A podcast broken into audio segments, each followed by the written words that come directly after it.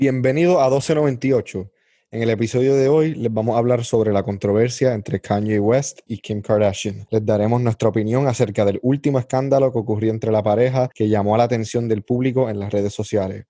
Luego, en el área de deporte, hablamos del trade que sacudió el AFC East, donde los Jets de New York mandaron a Jamal Adams a los Seattle Seahawks. También discutimos el impacto del fichaje de Cam Newton para los Patriots y la conmoción que ha traído en la liga. A continuación, analizaremos el regreso de Zion Williamson a la burbuja del NBA en Disney. Y para finalizar, Frank y yo vamos a escoger nuestros picks para los premios de la temporada del NBA. Esperemos que lo disfruten y ahora para el pod.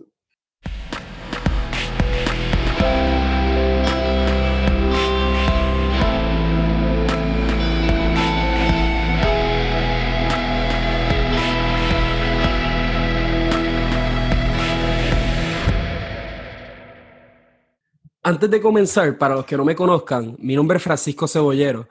Yo soy de Mayagüez, Puerto Rico, pero ahora mismo estoy en Nueva Orleans porque estudio acá en la Universidad de Loyola. Realmente quiero dejar saber, ¿verdad? Porque vamos a hablar un poquito de deportes, que yo soy un súper fanático de todos los equipos de Nueva Orleans.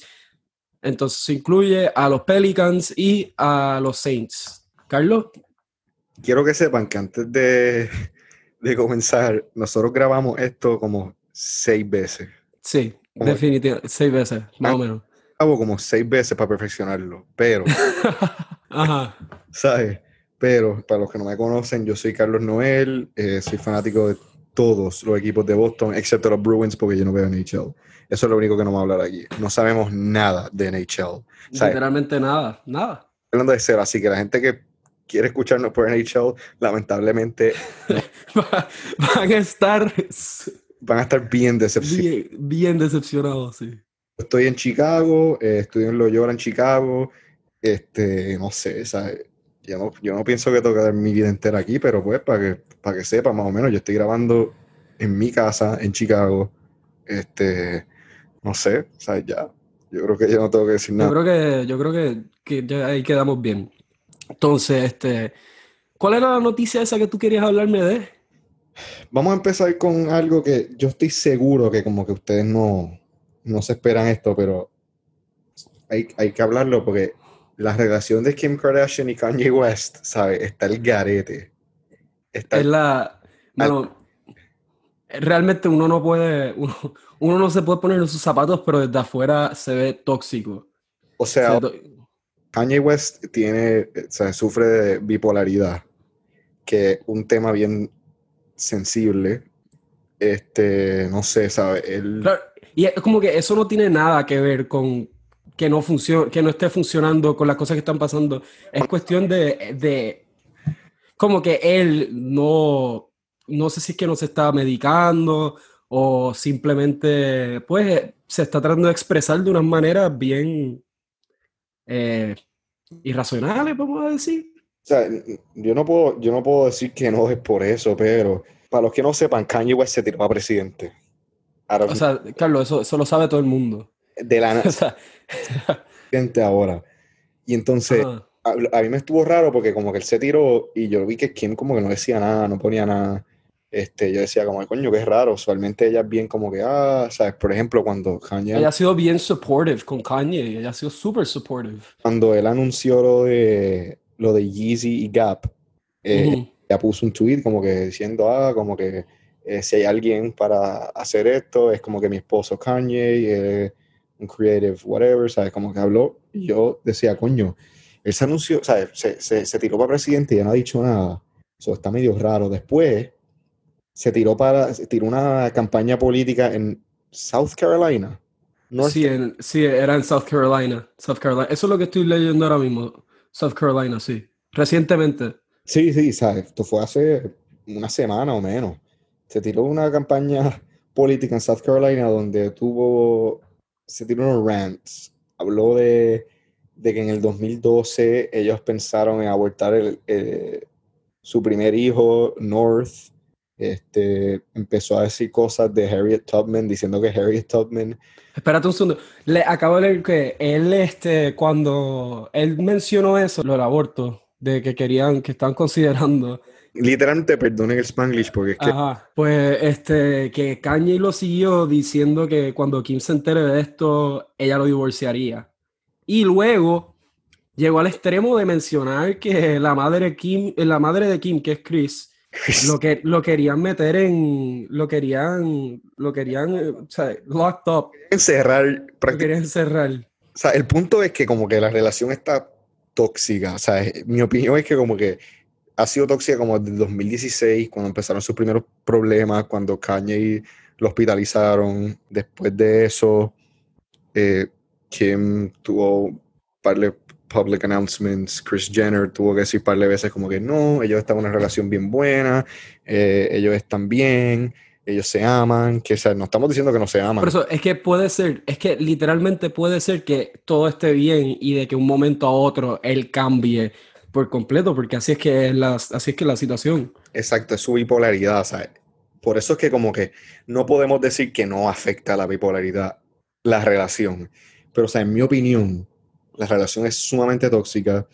Yo no sé cómo pueden estar en una relación así donde Kim empezó, había un- se filtraron algunas noticias que supuestamente Kim estaba diciendo que él estaba más concentrado eh, en su negocio de Yeezy y, y en su negocio de, de Gap, con Gap y todo eso, más que ser un papá. Y o sea, como que no, o sea, se sabe que, que, que Kanye West está obsesionado con, con el fact de que él es un billonario. Él está obsesionado. Él, él- Forbes este año este, sacó un, un artículo de Kanye West como que oficialmente poniéndolo como un billonario, que parece que para Kanye eso es sumamente importante. Y él empezó, ¿sabe? En el, en el artículo pusieron como que transcripts y cosas que Kanye les dijo a ellos diciendo como que, ah, ustedes van a, a poner que yo eh, eh, estoy valorado menos de lo que estoy valora- valorado en verdad y qué sé yo, y sabes, como que ese tipo de cosas con Kanye, como que por eso es que yo digo, ¿sabes? Se aman, se están juntos, ellos dicen que están bien, es quien puso unos posts diciendo como que él es bipolar, como que tienen que entenderlo, perdonen, después Kanye hoy se Sí, yo, yo lo que siento es que no, no importa lo que pase, ellos van a buscar la manera de bregarlo. Porque eso es lo que ha sido como que lo recurrente. Sí, como que, y por eso, ¿sabes? Como que, no sé, está, está, está crazy Bueno, la, la relación. bueno, este, nada, best wishes for them, ¿verdad? Nadie le desea aquí, pues, que todo salga bien y que el hombre mejore. Pero nada, es- eso es lo único que podemos decir. Música, a mí me gusta la música Kanye West un montón. Su O sea, como artista, como, como artista le está durísimo. yo no sé, questionable su- sus otras decisiones Claro, claro, durante estos años, pero nada. claro, claro. Vamos para Este, sí, bueno, eh, Carlos, quería, quería mencionar un momentito que pues, hoy salió la noticia sobre que Jamal, Jamal Adams, el safety de los Jets, lo tradearon a Seattle por em, dos first round picks, el del 2021 y 2022, y por un third round pick en el draft del 2021, y también por otro, otro, otro, otra persona incluida. un safety ahí igual. Otro safety incluido ahí. Este, bueno, el AFC East ha estado moviéndose mucho recientemente. Cam Newton, Jamal, Stefan Diggs, este, también lo trajeron antes. Eso es una división to watch out for, porque Tom Brady se fue. Los Patriots van a ganar al AFC East.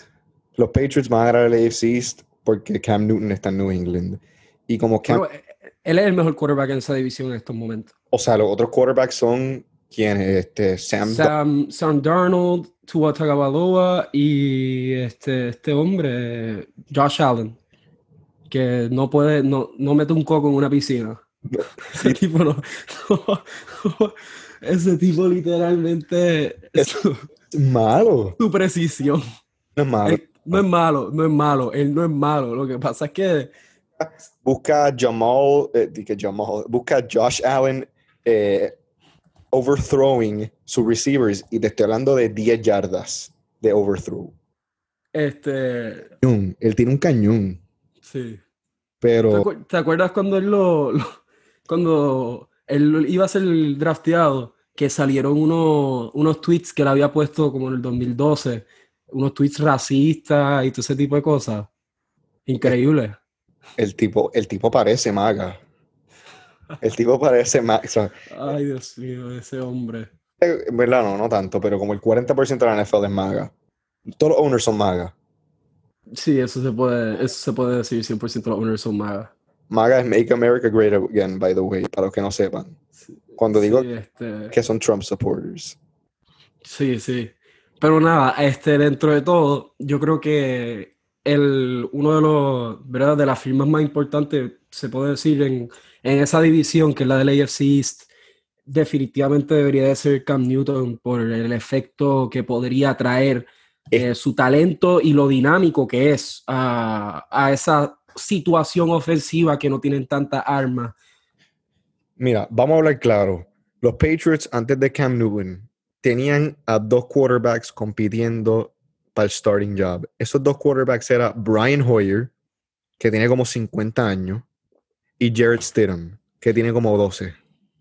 O sea, tienen, dos quarterbacks, uno que es suma- sumamente viejo y que se ha mostrado por años que lo más que puede ser es un quarterback de como dos juegos antes de que empiece a tirar como cinco interceptions por juego. Y el otro es un tipo que no ha jugado en la NFL, que no ha, no, no ha probado nada, ni siquiera en su, en su En su tiempo en college, él no fue muy, él no, no- ninguna estadística llamativa. Ve, el otro día que estábamos hablando, el hombre lo más que hizo en una temporada en el SEC fueron 18 touchdowns. Entonces tú me dices a mí, coño, Fran, pero esa es la, esa, esa es la conferencia donde está Alabama, LSU, todo ese tipo de cosas. Esta temporada Joe Burrow terminó tirando 60 touchdowns. Es la misma división. Misma conferencia, misma división. Burrow es otro tío, o sea, Joe Burrow fue Ajá, pero exacto, esa es la cosa. Esa es la cosa. Jared Allen, Jared, perdón, Jared, este, este hombre, ese mismo Stidham, Jared Stidham, él no, realmente yo no veo un futuro brillante para ese hombre en la liga.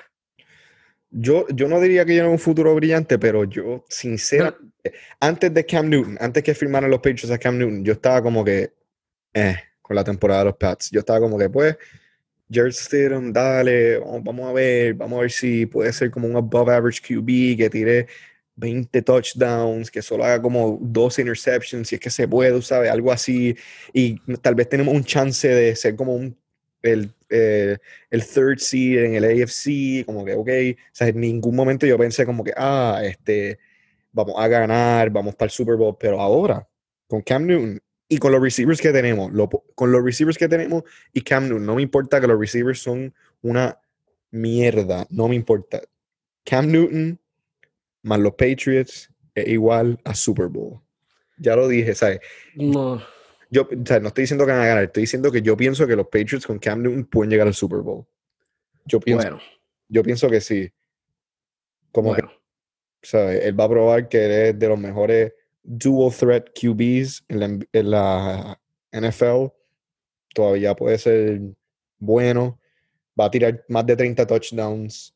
Va a rush para más Eso no, touchdowns. Yo veo, yo veo 28 touchdowns con 14, de 2 a 14 hay in- in- interceptions y maybe como 4 a 6 rushing touchdowns. Yo creo que Pero sabe Dios, sabe Dios. Eh, yo creo que eso o los Patriots llegan al Super Bowl con Cam Newton y, le, y sobrepasan a Baltimore y a Kansas City, que yo sé que es bien difícil, whatever, Patrick Mahomes, Lamar Jackson, yo sé. Pero Newton, Super Bowl, si no, lo único que veo es que los Patriots son sumamente malos y como que ya, paran de ser los Patriots, porque se fue Ok. Brady. Bueno, eh, ahora vamos a transicionar a la NBA. Eh, sí, queremos empezar mencionando que Zion Williamson volvió a el campus en Disney, Burbuja. en, en la burbuja, en Orlando, y se espera que él esté activo para el primer juego contra Utah. Posiblemente. Solo tiene que hacer cuarentena por cuatro días. En el otro lado está eh, los Clippers. negativo a todos los a todos los a todos los todas las pruebas Sí, tiene que salir, sí, es correcto. negativo a todas Sí, entonces, este, el otro, por el otro lado, los Clippers tienen a tres jugadores en, que se puede, pueden estar como medio flotando, que son Patrick Beverly y Montrezl Harrell, incluido también Lou Williams, que de ese vamos a entrar un poquito más en detalle después. Eh, Patrick Beverly y Montrezl Harrell salieron con excusas, ¿verdad? Y todavía no se, ha, no se ha oído cuándo van a estar volviendo a la burbuja. Las excusas de ellos son eh, emergencias familiares. Ok, ok. Porque son familiares que, pues, son excused absences, lo que dice el NBA, así que se ponen.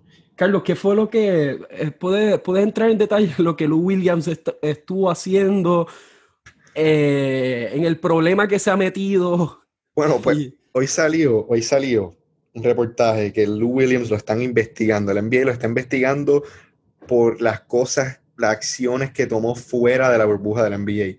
Lou Williams salió de la burbuja del NBA, supuestamente a atender a algo personal, por lo tanto fue una ausencia excusada, pero de repente eh, un rapero puso un story en Instagram donde salía Lou Williams en una discoteca en Atlanta. Eh, después de eso, el, el, rapero quitó el story y dijo como, él no estaba allí, eso era... este, yo quería como que lo, extraño, algo así, puso que lo extraño, algo así. Entonces después, obviamente se hizo viral la foto porque, ajá, es un tipo hizo, el Lou Williams, y ahora el NBA lo está investigando para ver cuánto tiempo tiene que hacer cuarentena. Por eso, yo pienso que lo van a. Si, si, sale que en verdad estuvo en una discoteca y se fue para estar en una discoteca, que supuestamente en verdad se fue para algo personal, pero en el. En el lo, lo convencieron. Terminó en una discoteca, terminó jangueando. Terminó jangueándola, la, la quería janguear. Terminó saliendo de fiesta, como se dice. Terminó saliendo de fiesta y sabe, yo, yo pienso que debería haber algún tipo de disciplina contra Williams. Yo no sé.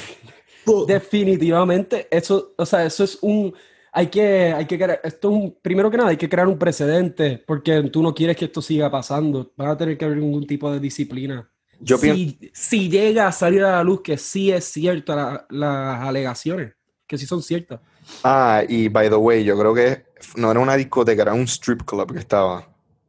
En un gentleman's club. Ay, Dios mío. Eso, eso es lo que está reportando ESPN. Muchacho. Pero yo pienso que, o sea, yo dudo, con eso yo dudo que los Clippers tengan su rostro completo, su equipo completo en el primer juego, o sea, el lineup completo de ellos, el primer juego, ¿qué es? Bueno, el segundo de ellos es contra los Pelicans, así que esperemos que, esperemos que ahí no esté el equipo entero, por favor, que necesitamos estos ocho juegos. De verdad que los necesitamos. Sí, yo, yo creo que yo creo que no van a estar esos primeros juegos. Yo no sé, los Clippers han sido un crical, un medio crical este año. Y necesitan, o sea, ellos son, yo diría que ellos son el equipo con más presión para ganar. Ellos y los Lakers. Y los Bucks. Esos tres, los tres, los favoritos, son los que coinciden. Sí, sí, sí, sí, sí, sí, definitivamente. Este. Ok, bueno, vamos a seguir con el próximo tema. Sobre, ¿quieres hablar de nuestros picks de los premios vamos a seleccionar nuestros premios del NBA. Exacto. Exacto. Eh, las votaciones van a ser basadas por los juegos que se jugaron antes que la pandemia empezara, o sea, los juegos de marzo 11 para atrás, como la primera mitad de la temporada, por decirlo así. Este, vamos a empezar con Six Men of the Year. ¿Qué tal si hacemos Coach del Año? Ok, vamos a empezar con Coach of the Year. Empieza tú con tu, con tu pick de coach bastante fácil. Eh, Nick Nurse de los Raptors. Ese es mi pick. Eh, los Raptors están segundo en el East. Eh, perdieron a Kawhi Leonard. Mitad del equipo estaba lastimado toda la temporada. Y siguen siendo los mejores equipos defensivos en la NBA. Están cuarto en net rating. Están segundo en defensive rating. Y están 12 en offensive rating. Para mí, Nick Nurse, ¿sabes? Es de los equipos, de los, perdón, de los coaches que más, más más cojones tiene, por decir eso, que más, se atreve a hacer cosas, te tira una zona, te tira un preseo de, cancha entera. Claro, claro. él es el que más, más se atreve a hacer cosas distintas durante los juegos, tirarte cosas. O sea, los Raptors están perdiendo por 30 contra los Mavericks eh, al principio de la temporada, durante la temporada, y, ganaron el juego, o sea, porque empezó a tirarle un preseo de, cancha, empezó a tirarle zonas, sea, cosas que no se esperaban. El mismo Rick Carlisle, el coach de los más, dijo como que, no nos esperábamos nada de lo que nos tiraron. claro. Fácil, es, fácil el pick. Bueno, pues por mi parte, yo no tengo nada de qué discutir. Mi pick también es Nick Nurse por todas las razones cuales tú has mencionado. Eh, seguimos con el Six Man of the Year. Antes, antes del Six Man of the Year, tengo que decir que mi segundo pick es Brad Stevens. Ok, este, está bien. Bueno, eh, Six Man of the Year, yo escogí a Montrez Harrell. Personalmente pienso que dentro de los que están nominados, que son Derek Schroeder, Montrez y Lou Williams, siento que él es la persona más importante para su equipo dentro de, eso, de esa lista de jugadores. Eh, este año él, él promedió 18.6 puntos por juego, con 7 rebotes, 1.7 eh, asistencia y un block por juego. Eh, no solamente eso, él es el único en el equipo de él que hace, que puede hacer lo que, lo que él, o sea, que puede hacer lo que él hace. So, él es más, por ejemplo, Derek Schroeder en los Thunder, hay otros jugadores, hasta Chris Paul, tiene a Shai Gilgis Alexander, y Lou Williams, en el mismo equipo que está Montrez, tienen a Paul George y a Kawhi Leonard. Por ende, yo creo que este año se lo lleva Montrez Harrell. Yo, yo, yo no estoy en desacuerdo con eso. O sea, él no es mi pick. Montrezl Harrell no es mi pick. Pero qué, qué jodido, qué tan jodido está el Six Man of the Year que hay dos candidatos del mismo equipo. Literal. ¿Quién es el Six Man ahí? Porque si hay dos candidatos. Eso es cierto, exacto, sí, eso es cierto. Es que tan jodido está que Lou Williams y Montrezl. Literal. Pero los dos están promediando sobre 18 puntos por juego. Yo no estoy diciendo que no. O sea, el Six Man of the Year eh, debería ser el bench, bench Player of the Year. Sí, sí, sí. E-. Con, eso, mi pick es Dennis Shooter. Pero mi pick es Dennis Shooter porque, primero que todo, están los Thunder, que es un equipo sorpresa. Nadie se esperaba que los Thunder estuvieran donde están. Es un buen eh, argumento. 24, ¿sabes? Se ven demasiado. Ellos, ellos juegan como que el otro día, obviamente, fue un juego de exhibición. Ellos jugaron contra los Celtics en el primer juego de scrimmage de Boston y de Oklahoma City. Y déjame, saber, ellos se ven demasiado bien. Chris Paul, Dennis Schroeder, Shea Gillis Alexander, Steven Adams se vio como una bestia, pero afuera, fuera, Dennis Schroeder mi pick, ¿sabes? 19 puntos por juego, 4 asistencias, 4 rebotes, 47% del campo, 38% de 3, 84% de la línea, ¿sabes? Es, no hay duda que su mejor, su mejor temporada tirando la bola, su mejor temporada desde que estaba en Atlanta eh, él es como que el hombre de, del banco de, de los Thunder, como que él es el que está ahí, ¿sabes? Cuando él juega con SGA y CP3, tienen de los mejores lineups el NBA, ¿sabes? Yo no sé, ¿sabes? Para mí, él es el Six Man of the Year. Y Definitivamente, su efecto se ha sentido así. Se lo doy por lo que te dije, ¿sabes? Obviamente yo sé que Lou Will, Montrez, los dos, los dos son candidatos, ¿sabes? A mí no me importaría si, si cualquiera de esos dos ganara. Eh, yo, diría, yo, diría, yo hasta diría que Montrez se lo va a ganar, pero mi pick es Dennis Schroeder. Ok, ok. Este, bueno, ahora vamos con el Most Improved. ¿Quieres empezar tú con tu, con tu con el tuyo o quieres que yo hable? Pienso que es demasiado fácil el Most Improved. Bueno, pues este mi pick es Brandon Ingram. Sí, yo sabía. Bueno, parte, ¿sabes?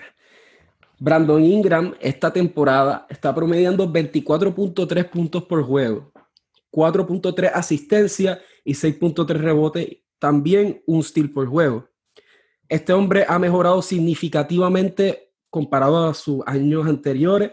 Está tirando aproximadamente 7 triples por juego, mientras en sus pasadas temporadas metía solamente, tiraba eh, alrededor de 2 por ende, yo pienso que Brandon Ingram esta temporada ha sido el jugador que más ha progresado.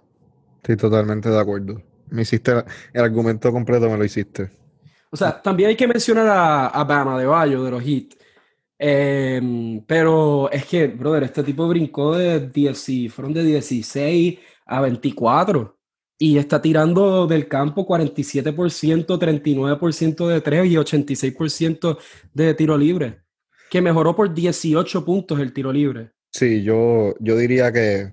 Impresionante. Sí, los dos, pero Adebayo y el otro que yo diría Tatum. Tatum fue de 15.7 puntos por juego a 23.6 puntos por juego, ¿sabes? él cogió a los Celtics este año y como que dijo, o sea, yo soy de, de 13, de 13 tiros por juego que hacía la temporada pasada, subió a 19 tiros, ¿sabes? Él- él- él- pero él sería después de Ingram y de, y de Adebayo para mí. Solo lo tengo. Claro. O sea, aquí, aquí tú puedes mencionar hasta Luca. Sí, pero Lucas está en su segundo año. Sí, o sea, ya, Entonces, sí, pero ese, ¿sabes? ese sí que es un animal. Ese sí, Sí, que es un animal. Yo diría, o sea, si tú- un jugador de su- en su segundo año de- deberían estar improving, mejorando, Sí, ¿sabes? sí, sí. Este, Rookie of the Year. Novato del año. También es fácil. Tira tu pick. Vamos a ver, puedes estar sorprendido. Mi pick, mi pick es Ja Morant, jugó más juegos que Zion, Chico, chico. están los Grizzlies, eighth, para mí es obvio, para mí el pick es obvio. Sí, Bueno, Si Zion hubiera jugado tal vez 20 juegos más, tal, tal vez lo daría. bueno, este. Sí, hay que aceptar que ya Morant jugó más juegos y que su equipo está octavo y toda esa situación y que jugó una temporada extremadamente bien y el hombre tiene demasiados talentos. Pero si tú me estás preguntando, Rookie of the Year es quién es el, mejor novato, ¿verdad? ¿Es verdad o no es verdad? No va a durar una temporada completa. Eh, Si lo pones así, tengo que decir ya. Pero como fanático fiel, tengo que mencionar que Zion Williamson está a otro nivel y como que Zion, ya, ya, ya ustedes van a ver, ya ustedes van a ver, ese hombre, ese hombre va a probar un montón de cosas.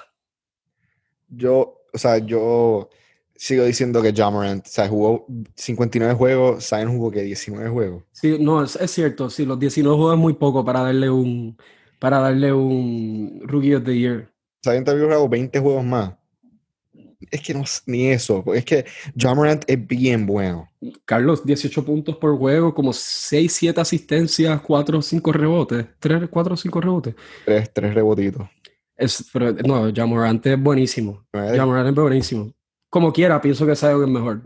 Sí, yo, pi- yo pienso que Zion va a ser mejor, pero se lo daría ya, porque es novato el año. Claro, claro.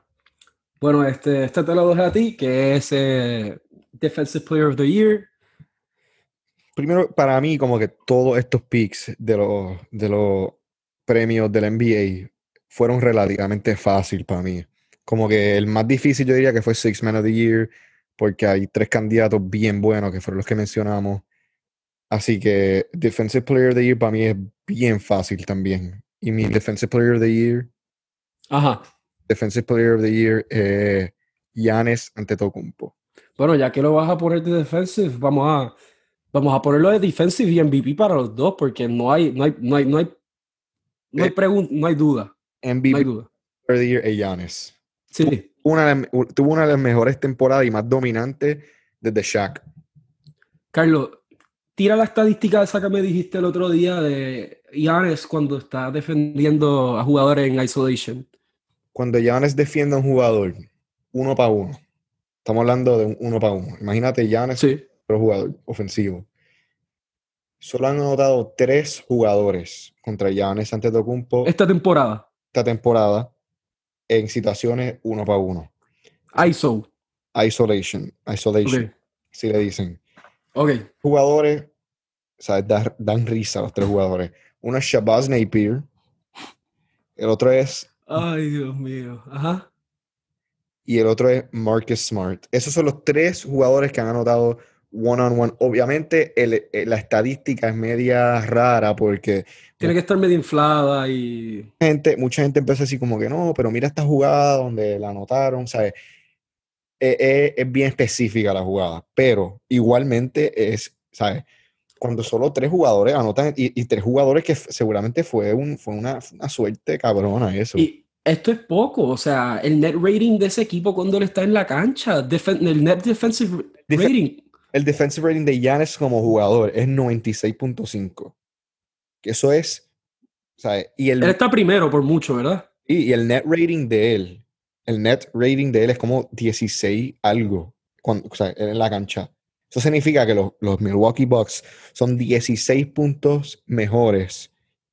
mejo- 16 puntos mejor que el otro Que el próximo equipo. que el otro equipo contra quien están jugando cuando Giannis está en la cancha. Dios mío. Para mí no hay, o sea, Anthony Davis y Rudy Gobert son ot- los otros candidatos para Defensive Player of the Year. Fuck Anthony Davis. No, él no, tiene, no lo tenemos ni que mencionar. Fuck him. Anthony Davis empezó súper bien la temporada, como que él empezó Y fue el líder de blocks y todo ese tipo de cosas, pero el favorito y obviamente como están los Lakers, como que la, narra- eh, la narrativa, ¿sabes? Si- Siguió y como que es capaz que se lo den y todo. Es capaz que se lo den. se lo van a dar. ¿Sabe Dios? Están los Lakers, mano. Yo, fuck Anthony Davis. Todo el mundo escriba eso, tenganlo claro. Este, ese es de los mensajes más importantes que van a escuchar hoy. Sí, ¿sabes? Yo eh, tampoco me cae muy bien Anthony Davis, por decirlo así. Pero bueno, MVP ya lo dijimos. Ya en Antetokounmpo no hay, ¿sabes? No hay, no hay competencia. Perdón, Nada. perdón LeBron, perdón, ¿sabes? No tengo nada en contra de ti. Este, Tuvo la mejor eh, temporada 17 en la historia. Sí, da- no, sí. Pero es que su único argumento es que está viejo. Su único argumento es que es viejo. Las asistencias también puedes poner eso, pero no es suficiente. Eso no es eso no es suficiente, no es suficiente. El único, la única estadística donde LeBron es mejor que Giannis, estadísticamente son tiros de tres y asistencia. Ya, no hay ni una otra que pueda encontrar que es mejor. Ni una. Ni tiro libre. Ni tiro libre. Señor. Creo que no tiro libre. Si no, este.